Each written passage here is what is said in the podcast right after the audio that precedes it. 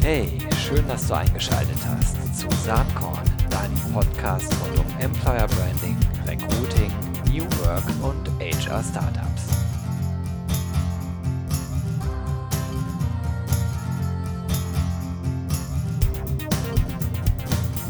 Jo, herzlich willkommen zum Saatkorn Podcast. Ich bin heute in München und äh, ganz in der Nähe des Viktualienmarktes, wo ich eben noch eine Leberkässemmel verspeist habe, die sehr lecker war, ist äh, das Dachoffice oder eins der beiden Dachoffices von LinkedIn.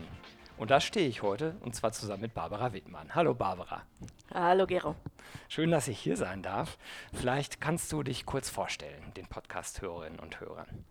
Barbara Wittmann, seit dreieinhalb Jahren bei LinkedIn und in meiner Funktion Country Managerin, aber auch verantwortlich für einen unserer B2B-Vertriebsbereiche Talent Solutions. Super, da sprechen wir nachher bestimmt noch ein bisschen drüber.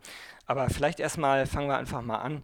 Wenn man LinkedIn so miterlebt, dann ist es zuallererst erstmal ein Karrierenetzwerk, wo man sich anmeldet und Kontakte knüpfen kann. Und wenn man das getan hat, dann kriegt man natürlich auch Content über eure Redaktion. Und so habe ich heute Morgen einen äh, Post von dir gelesen, wo es darum ging, dass bestimmte Berufsbilder verschwinden, aber auch neue Berufsbilder entstehen. Und ähm, ja, wenig äh, überraschend sind da durchaus äh, viele digitale Berufsbilder dabei. Vielleicht kannst du mal zwei oder drei benennen, äh, die gerade wirklich en vogue sind wo, und wo man mittelfristig erwarten kann, dass da eine ganze Menge Chancen entstehen. Klar, man würde jetzt auch erwarten, Digitalisierung ähm, nimmt stärker zu in vielen Branchen, das Top-Thema.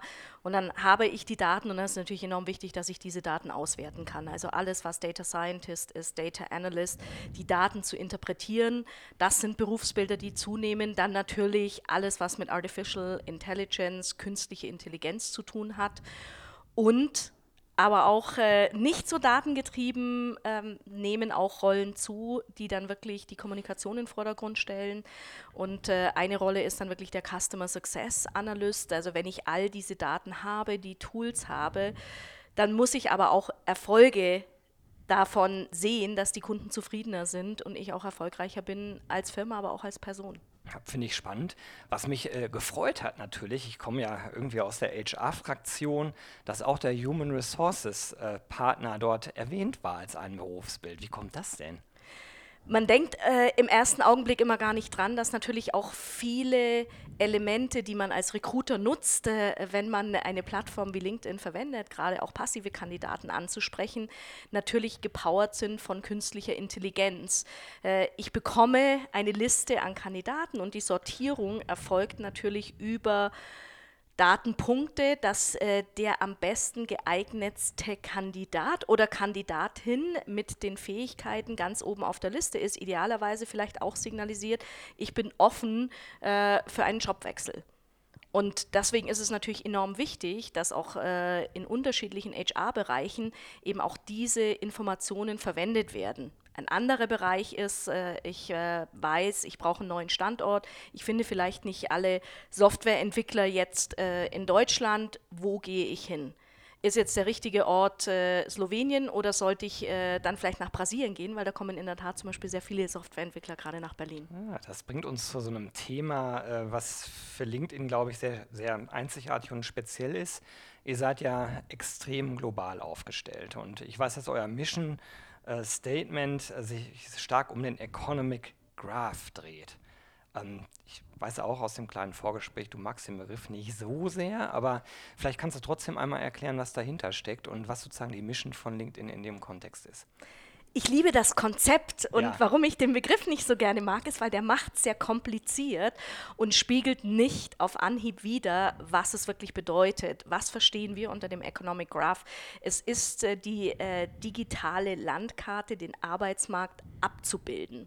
Und der Arbeitsmarkt ist komplex und der globale Arbeitsmarkt ist sehr komplex. Was machen wir mit dem Economic Graph? Wir aggregieren und anonymisieren die Daten, die wir auf unserer Plattform haben von jetzt über 660 Millionen Mitglieder haben wir natürlich auch Informationen auf den öffentlich verfügbaren Profilen.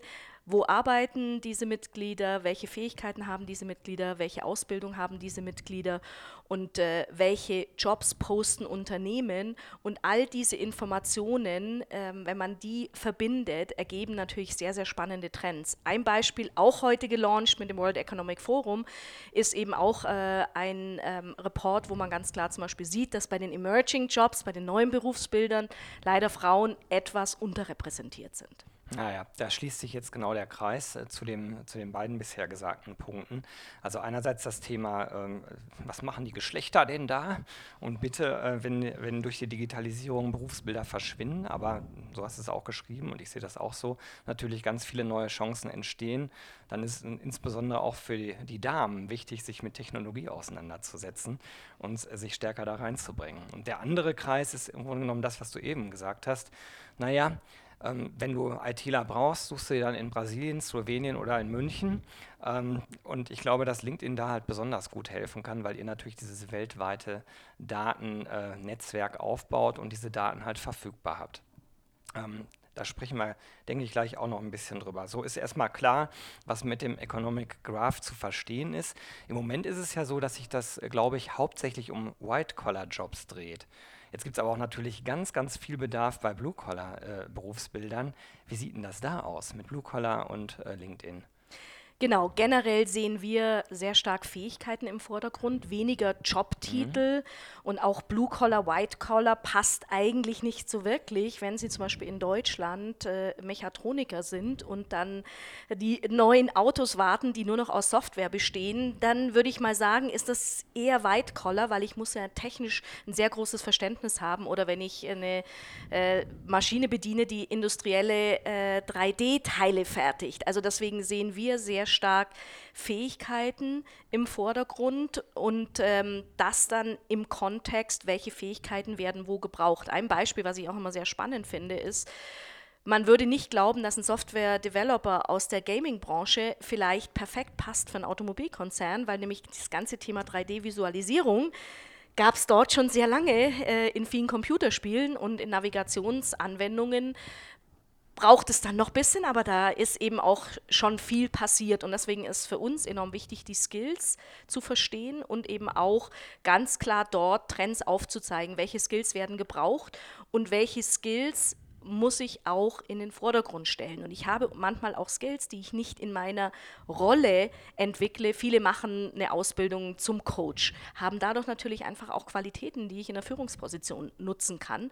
Und das ist äh, glaube ich, das Entscheidende, weg von klaren Berufsbildern und hin zu Offenheit links und rechts zu gucken. Ja, das glaube ich auch. Das äh, hat auch viel damit zu tun, dass sich das Berufsbild des Recruiters selbst total verändert, weil natürlich die alten Nomenklaturen wie Lebensläufe, Anschreiben, ähm, Zeugnisse bestimmter Universitäten oder Schulen immer mehr an Bedeutung verlieren. Also das ganze Thema Kompetenzen, Skills gewinnt an Bedeutung und vielleicht auch das ganze Thema Quereinsteiger, die sich weiterbilden und vielleicht dann mit ganz äh, anderen Skills, als man gemeinhin, wenn man nur auf den Lebenslauf äh, schauen würde, glänzen können. Lassen Sie mal kurz über das Thema Redaktion bei euch sprechen. Ich habe nämlich auch mitgekriegt, dass eure Redaktion gleich zweimal ausgezeichnet wurde. Ich finde das sehr interessant und spannend, weil ich selber es, ähm, LinkedIn sehr, sehr stark als Content-Plattform wahrnehme. Das geht wahrscheinlich vielen so, die bei euch registriert sind. Jetzt bin ich auch selber Blogger oder Podcaster und verfolge da natürlich eine ganze Menge und finde die Qualität äh, wirklich vieler Artikel sehr, sehr gut. Wie ist das mit eurer Redaktion und wo ist sie gerade ausgezeichnet worden?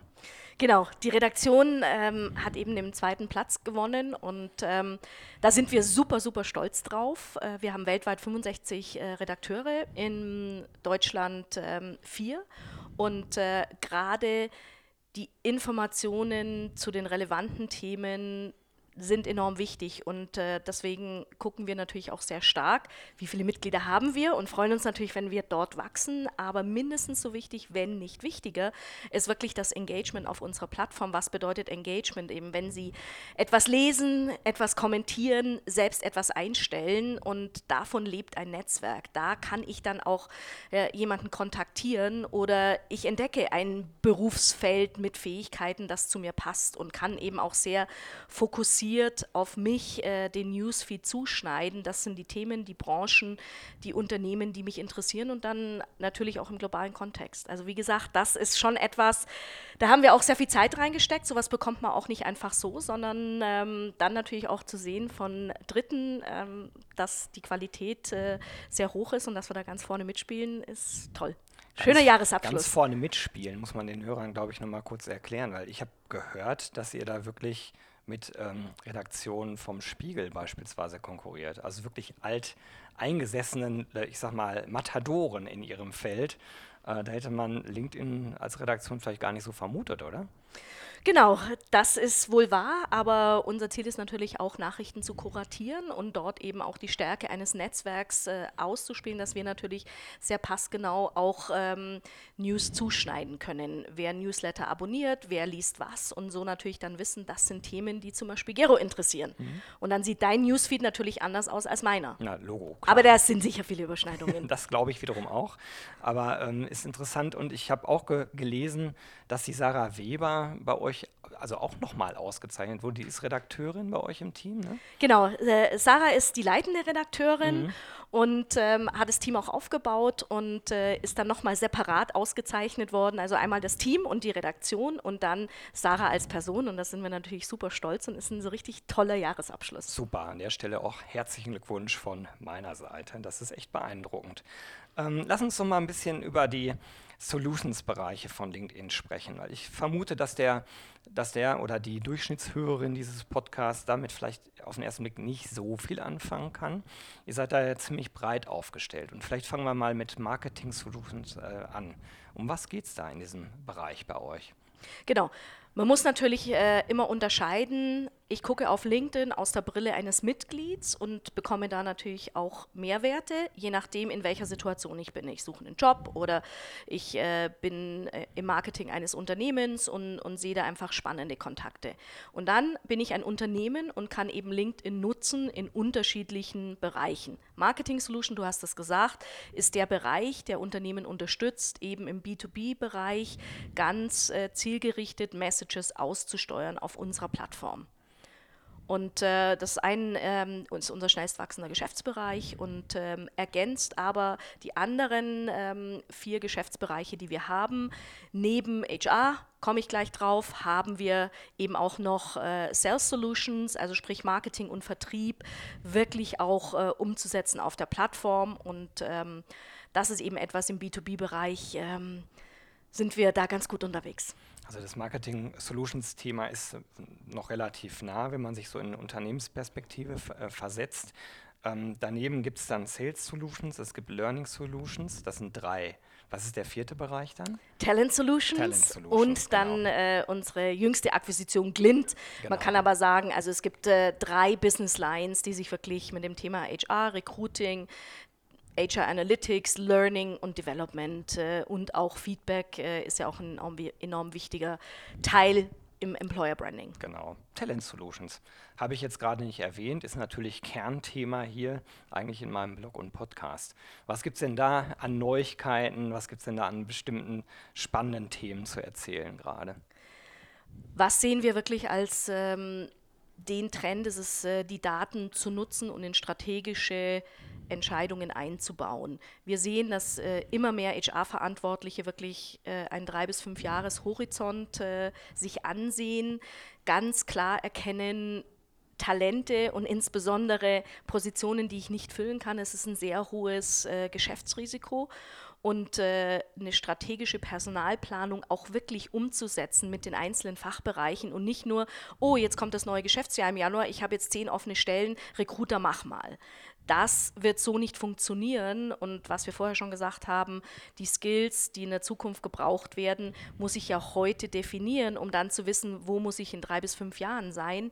Und wenn dann die Leute auch noch passen müssen, Agile Thinking können, sich anpassen können, gute Kommunikatoren sind, interkulturell äh, auch international agiert haben, dann ist es keine Aufgabe, die man mal eben äh, rüberlegen kann und sagen, stell mir mal die Leute ein. Und wir arbeiten auch viel mit ähm, DAX-Unternehmen, auch äh, Mittelstand zusammen, wo man eben genau versucht, da mal ein bisschen Szenarien aufzubauen. Wir haben natürlich nicht die Kristallkugel, aber in bestimmten Branchen sieht man ja Trends oft schon zwei, drei Jahre vorher oder es gibt immer ein bisschen Trendsetter, die halt sehr innovativ sind und da kann man dann doch ähm, mit den Produkten von uns spannende Analysen machen und diese Daten dann wirklich nutzen. Ja, mit Voranschreiten des Economic Graph wird die Kugel ja immer kristalliger. Ne? Das ist ja klar. Je mehr Daten ihr habt, desto genauer könnt ihr halt auch Vorhersagen treffen.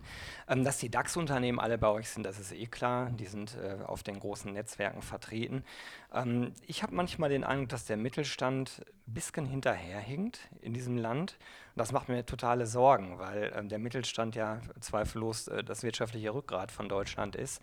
Wenn ich aber schaue, wie viele Mittelständler an der Automobilindustrie dranhängen, wenn man dann wieder guckt, Digitalisierung, äh, Bedrohung auch aus anderen Märkten und die digitale Transformation sich insgesamt anschaut, dann habe ich leider aus einer HR-Perspektive das Gefühl, dass der Mittelstand da mehr Gas geben müsste, weil in vielen äh, mittelständischen Unternehmen HR und auch Rekrutierung immer noch aus sehr kleinen Teams besteht und ehrlicherweise ist mein Gefühl, dass die oft noch äh, rekrutieren wie vor fünf, sechs Jahren und ich, ich glaube, die müssen sich schnell ändern, weil sie sonst ein wirklich fundamentales Problem bekommen. Ist da deine Perspektive ähnlich oder anders? Ich stimme dem natürlich zu. Und äh, so eine Bereitschaft, sich zu verändern, hängt natürlich von Individuen ab, aber auch von der Branche. Manche Branchen hatten enormen Erfolg mit den Aktionen, die man halt immer schon so gemacht hat. Und das ist dann oft eigentlich auch äh, nicht hilfreich, Dinge anders zu machen. Und es hängt sehr, sehr stark auch äh, wirklich von der Geschäftsführung ab, wie sehr bin ich bereit, Neues auszuprobieren, wo vielleicht nicht jede Aktion sofort den äh, perfekten Erfolg bringt, einfach Geduld zu haben, Dinge auszuprobieren. Und das sind ja auch solche Fähigkeiten, ähm, wie man im Englischen immer sagt, Resilience, Growth Mindset. Und letzteres habe ich wirklich jetzt auch auf Deutsch schon gehört. Bei der PISA-Studie ein Wachstums, ähm, ja, Persönlichkeitsprofil als Growth Mindset. Und das ist, glaube ich, das Entscheidende. Also offen für Veränderungen zu sein und äh, da sehen wir sehr stark Branchen und Individuen treiben die Veränderung an. Und in der Tat sind nicht alle bereit, auch äh, die Zeitdimension zu berücksichtigen, weil ähm, ich sage jetzt mal, der Wettbewerb schläft nicht und wenn man jetzt Deutschland ein bisschen in globalen Kontext setzt, sind wir jetzt nicht diejenigen, die sich super wohlfühlen im Bereich Netzwerken. Hatten wir auch vor kurzem erst eine Studie in gemacht. Hamburg, ne? genau, aber auch äh, ähm, mit äh, YouGov, äh, wo 50 Prozent sagen, oh, finde ich total cool und die andere Hälfte sagt, hm, ich weiß, es ist super wichtig, aber eigentlich äh, ist es jetzt nicht das, was ich total gerne mache. Und da ist, glaube ich, auch so diese Bereitschaft, neugierig zu sein, Fragen zu stellen und auch was auszuprobieren. Das glaube ich auch. Ähm, eigentlich reden wir jetzt in anderen Wörtern über digitale Transformation, denn ähm, oft ist es so, dass man das bestehende Geschäftsmodell in Frage stellen muss, um neue Dinge überhaupt entwickeln zu können. Das Problem ist nur, das bestehende Geschäftsmodell hat einen groß gemacht. Und das kann man meiner Meinung nach auch auf äh, Mitarbeiter übertragen, wo wir jetzt gerade über Talent Solutions sprechen die Mitarbeiter, die in einem Unternehmen sind, die haben es erfolgreich gemacht. Die sind dummerweise oft nicht mehr der Garant dafür, dass das Unternehmen in zehn Jahren auch noch erfolgreich ist. Das heißt, man muss wirklich einen Wandel äh, mitgehen und dieser Wandel, der geht weit nur über, ich sag mal, die offensichtlichen Dinge äh, hinaus. Ich muss am Geschäftsmodell arbeiten. Ich muss vor allen Dingen auch an der Haltung, am Mindset im Unternehmen arbeiten, an der Kultur. Aber du hast es gerade auch schon ähm, angesprochen. Ja, vielleicht soweit äh, zu den Talent Solutions. Wir werden sicherlich äh, dann in der Serie, die, die hier anschließt an den Podcast, nochmal ein bisschen tiefer drauf eingehen, weil das Thema mich natürlich auch ganz besonders interessiert. Kommen wir vielleicht noch mal ein bisschen auf Sales Solutions äh, zu sprechen. Da seid ihr ja auch echt groß und unterstützt im Vertrieb. Ähm, könnte man da sagen, dass LinkedIn Konkurrenz zu sowas wie Salesforce ist oder wie positioniert ihr euch da? Also wir sind vor allem darin stark, ähm, kalte Kontakte zu warmen Kontakten zu machen. Und ich nenne immer ein ganz banales Beispiel. Jeder hat schon mal eine Wohnung gesucht. In der Regel ist es nicht der direkte Freundeskreis, sondern jemand aus dem Freundeskreis kennt jemand und äh, also es sind wirklich die äh, Kontakte zweiten Grades, die dann ein Netzwerk richtig stark machen. Und wenn ich das dann natürlich einsetze im Vertrieb und äh, dann einfach weiß, Mensch, der ist jetzt mit äh, dem verbunden und ich weiß, Gero interessiert sich für HR-Lösungen, das wäre doch ein super spannendes Thema, ping den doch mal an. Und genau das ist wirklich die Power, die wir äh, Unternehmen an die Hand geben können, weil die Mitarbeiter haben in der Regel gute Netzwerke, aber sagen natürlich, und es ist auch manchmal so was sehr Deutsches, das ist mein privates Netzwerk und hier ist äh, die Firma, für die ich arbeite. Aber wie kann ich das eben auch verbinden? Weil am Ende bin ich eine Person, die arbeitet und das ist ja auch gerade die Stärke, dass jemand äh, kommt mit all den Dingen, die er auch sonst macht. Und das sage ich zum Beispiel immer Studenten, die ja dann auch manchmal sagen, was soll ich auf LinkedIn? Da sage ich, ja, ihr habt doch immer schon was gemacht. Ihr habt Jugendarbeit gemacht in Vereinen. Also habt ihr da schon mal Leadership, People Management Skills. Ähm, wenn ihr auch einen Ferienjob gemacht habt, drei, viermal den gleichen, bedeutet das, eine Firma findet euch gut, ihr seid verlässlich. Und das sind oft Dinge, die man vergisst äh, und die wirklich auch eine Person abrunden. Und gerade bei den Soft Skills natürlich, wie oft nachzulesen ist, enorm wichtig ist. Also deswegen auch zu sehen, was ein Netzwerk wirklich für einen selbst an Power hat. Also ich glaube persönlich, dass Authentizität da das äh, zentrale Wort ist. Ich weiß, das kann man, können die meisten schon nicht mehr hören. Und Ganzheitlichkeit. Also dass man wirklich sich als ganze, erwachsene, reife Person begreift mit allen möglichen Skills und Kompetenzen und Fähigkeiten, die man so hat. Ob jetzt privat oder beruflich. Am Ende geht es ja darum, dass man als Person entsprechend agieren kann. Also auch im besten Sinne von eigenverantwortlich äh, agieren und selbstverantwortlich agieren. Aber ich glaube, das ist zum Teil auch schon ein neues Mindset und das ist manchmal in Unternehmen nicht so spürbar, wenn dann Mitarbeiter da sind, die ihren 9-to-5-Job ganz gut machen, aber richtig erst aufblühen, wenn sie äh, abends dann in ihrem Handballverein oder wo auch immer agieren können. Und also mein Plädoyer wäre immer, das alles mehr ganzheitlich zu sehen und alles zusammenzubringen. Aber was ich immer sehr spannend finde, Thema Employer Branding, wir sagen den Unternehmen, ihr habt den Content, eure Mitarbeiter machen so viele tolle ja. Sachen.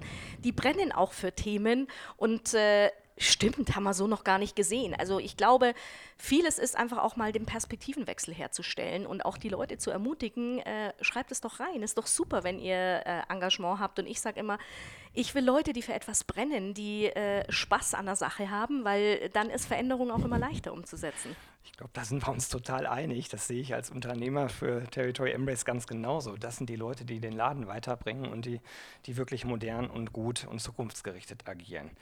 Okay, ähm, noch eine Frage vielleicht zum Thema Sales Solutions.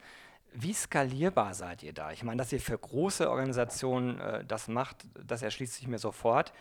Aber nehmen wir mal an, ich bin wirklich ein kleiner Mittelständler oder noch kleiner, so ein Einzelunternehmer. Habt ihr da auch äh, Produkte, die da helfen können? Das ist selbstverständlich, weil es ist ja, ich habe eine Sales Navigator Lizenz. Also wenn ich mich selbstständig mache und äh, ich würde jetzt mal sagen, okay, ich mache jetzt auch eine Employer Branding Agency und äh, stehe mit Gero im Wettbewerb, äh, dann könnte ich äh, natürlich auch gezielt äh, die Kontakte suchen, wen kenne ich heute schon in meinem Netzwerk, wer kennt aus meinem Netzwerk jemanden. Und gerade wenn ich eben nicht äh, das Großunternehmen bin mit der bekannten Marke und ein super innovatives Produkt habe, gerade dann ist LinkedIn ein, ein klasse Tool. Und wir haben eben auch wirklich ähm, genügend Tools, die nichts kosten. Also ich kann eine Firmenseite auf LinkedIn ähm, anlegen und die verwalten und äh, eben auch als Mitglied habe ich unwahrscheinlich viele Funktionalitäten, da muss ich nichts bezahlen. Also deswegen sagen wir ausprobieren, eine Leichtigkeit Das kann ich nur mitbringen. bestätigen.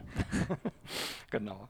Ja, wir müssen ein bisschen auf die Zeit gucken, das ist mega spannend. Äh, ich merke schon, wir könnten viel, viel länger sprechen, aber ich hatte mir echt vorgenommen, einmal durch eure Solutions-Bereiche durchzugehen. Learning Solutions wäre, glaube ich, äh, das vierte Thema, was uns äh, jetzt noch fehlt was ist das denn? Ich meine, so ein bisschen steckt da drin, Weiterbildung. Ich habe übrigens hier gewartet und habe gesehen, dass einige Mitarbeiter offensichtlich während ihres Mittagessens, Mittagessens hier Weiterbildung selbst betrieben haben, halt sich irgendwelche äh, Programme ähm, angeschaut haben.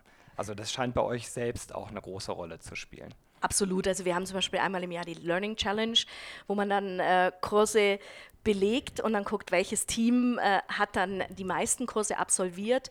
Learning Solutions, äh, wir haben weltweit 14.500 Kurse in Deutschland in deutscher Sprache 2500 Kurse aus unterschiedlichsten Bereichen, ähm, technische Themen, Präsentationsskills. Äh, also wirklich äh, auch äh, die neuen Berufe, was bedeutet Customer Success Management, künstliche Intelligenz etc. Und äh, was ist das Spannende dabei? Ich kann es natürlich auch sehr gezielt machen. Es ist das aktive Lernen als Individuum, was interessiert mich, wo wir wieder bei dem Thema sind, wenn ich selbst mir Dinge aussuchen kann und ich bin nicht abhängig, was mein Manager mir vorschlägt, wo ich vielleicht eingeteilt werde oder wo ein Platz frei ist, in welchem Classroom-Training. Und äh, das bietet halt vielen Unternehmen wirklich auch äh, Wissensvermittlung, aber gleichzeitig auch, dass ich selbst äh, mein Lernen treibe und dafür verantwortlich bin und ähm, ist auch eine Lösung auch wieder für kleinere Unternehmen, aber auch größere Unternehmen, dass man sagt, das lebenslange Lernen in einer Zeit, wo sich Dinge so stark verändern, werde ich dort nicht umhin kommen und es ist viel besser, wenn ich dann in der S-Bahn mir halt dann ein äh, kurzes Video ansehen kann, ich kann es unterbrechen und dort eben auch eine andere Form habe. Habt ihr auf LinkedIn da auch so eine Art For-Free-Bereich? Das heißt, wenn ich jetzt nachher in der S-Bahn sitze, finde ich da tatsächlich vielleicht sogar Kurse, für die ich gar nichts bezahlen zahlen muss? Ist das so? Ein paar Kurse haben wir, ja. aber es ist kostenpflichtig. Also wenn Sie eine Premium-Mitgliedschaft haben, äh, dann ähm, ist eine bestimmte Anzahl inkludiert. Aber in der Regel ist es eine B2B-Lösung, wo Unternehmen das ihren Mitarbeitern zur Verfügung stellen. Und gerade in, in den Zeiten der Veränderung, die Demografie äh, wird auch viele Unternehmen dazu zwingen, wirklich auch Leute, die heute die Skills noch nicht haben, weiterzubilden. Äh, ist es eben etwas, das äh, sehr stark im Kommen ist. Definitiv, glaube ich auch. Ja, also für jeden jeden, der ein Premium-Profil hat, einfach mal ein bisschen rumstöbern. Ich war sehr überrascht, was ich da so alles gesehen habe. Und runden wir doch unser Gespräch noch kurz mit Glint ab. Das ist äh, auch noch so ein Thema, was ihr habt. Das gehört aber nicht in einen dieser vier Solutions-Bereiche, oder doch? Es ist eigentlich, sag mal, äh, der fünfte Bereich, ja. aber wir sprechen äh, über die drei Bereiche Talent Solutions, Learning Solutions und Glint als äh, Lösungen für eben HR-Entscheider. Und was ist Glint? Äh, Glint ist ähm, eine Software, die eingesetzt wird, um eben kontinuierlich Feedback äh, von den Mitarbeitern einzuholen, weil wenn die Mitarbeiter dann gekündigt haben, ist es zu spät. Ich muss gerade bei Veränderungen wissen, wie weit sind die Leute, was denken Leute, sehe ich eine Veränderung. Und äh, unsere letzte Akquisition auch gerade enorm wichtig, äh, Employer Branding als Thema, ich muss wissen, wie zufrieden sind meine Mitarbeiter. Ich muss auch wissen, wo gibt es Herausforderungen, gerade auch in Bezug auf Führungskultur, Feedback zu Vorgesetzten. Und wir selbst nutzen das Tool auch und sehen auch sehr viel Wert, wenn man es nicht nur einmal im Jahr macht mit ganz vielen Fragen, sondern in kürzeren Abständen. Wir machen es einmal pro Quartal, immer mit den gleichen Fragen. Und da sehe ich sehr schnell auch Trends. Ja in bestimmten Ländern, in Niederlassungen. Es gibt zum Beispiel Geschäftsbereiche, die halt stärker restrukturiert oder verändert werden müssen. Und dann gibt es auch ja, Bereiche, die, die sehr innovativ sind, die fühlen sich ja oft dann auch, äh, sage ich mal, gegängelt von denen, die die Firma die letzten 20 Jahre erfolgreich gemacht haben. Absolut. Also spannendes Thema an der Stelle und ähm, ich beschäftige mich auch schon seit vielen Jahren mit dem Thema Mitarbeiterbefragung und kann bestätigen, dass kürzere Rhythmen sicherlich äh, sinnvoller sind als so längere Rhythmen. Früher war ja durchaus üblich, dass man alle zwei, drei Jahre nur mal gefragt hat. Und heute ist das ja eigentlich eher wie ein dauerndes Fiebermessen einer Organisation und entsprechende Maßnahmen direkt auch einleiten. Ja, sehr spannend und äh, sicherlich eine Fülle an Themen, die man echt noch vertiefen kann. Wir werden das machen und zwar in Form einer äh, äh Blog-Serie hier auf Saatkorn und ich danke dir jetzt erstmal ganz herzlich, äh, Barbara, dass du dir die Zeit genommen hast. Vielleicht ergibt sich irgendwann die Gelegenheit, dass wir mal Teil 2 zu diesem Podcast machen, weil ich das Gefühl habe, da steckt noch ganz viel Stoff in LinkedIn, den wir jetzt noch gar nicht so direkt besprochen haben. Also nochmal ganz, ganz herzlichen Dank. Danke, Gero, und äh, auch äh, von meiner Seite sehr kurzweiliges Gespräch. Äh, eigentlich ein tolles Ende des Jahres und ich freue mich auf äh, mehr Gespräche und mehr Details zu LinkedIn im nächsten Jahr auf Sakon. Alright, so machen wir das. Bis dann, ciao. Tschüss. Ja, das war das Gespräch mit Barbara Wittmann. Ich fand es sehr interessant, denn ich glaube, die meisten von euch, wie ich auch, nehmen LinkedIn in erster Linie mal als Karrierenetzwerk wahr. In der Tat ist es aber so viel mehr, dass wir in den nächsten Wochen äh, jede Woche einen Bereich von LinkedIn auf Saatkorn auf meinem Blog vorstellen. Und wie ihr vielleicht mitgekriegt habt, das Gespräch haben wir Ende letzten Jahres äh, aufgezeichnet, war quasi mal der letzte Tat vor den Weihnachtsferien 2019.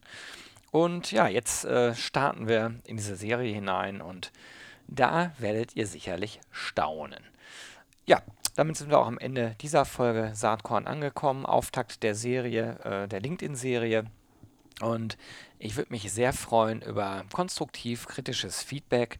Wenn es dir gefallen hat, dann hinterlass doch einfach eine entsprechende Bewertung auf äh, iTunes. Das hilft nämlich anderen Leuten, diesen schönen Podcast auch zu finden. Und wenn es dir nicht äh, gefallen haben sollte oder du denkst, das kann man besser machen, oder aber du vielleicht einen Vorschlag hast, wen du gerne mal hier auf Saatkorn im Podcast hören möchtest, dann schick mir doch einfach eine Mail an gero.saatkorn.com. Ja, das war's für heute. Ich sage äh, wie immer, have fun und bis dann.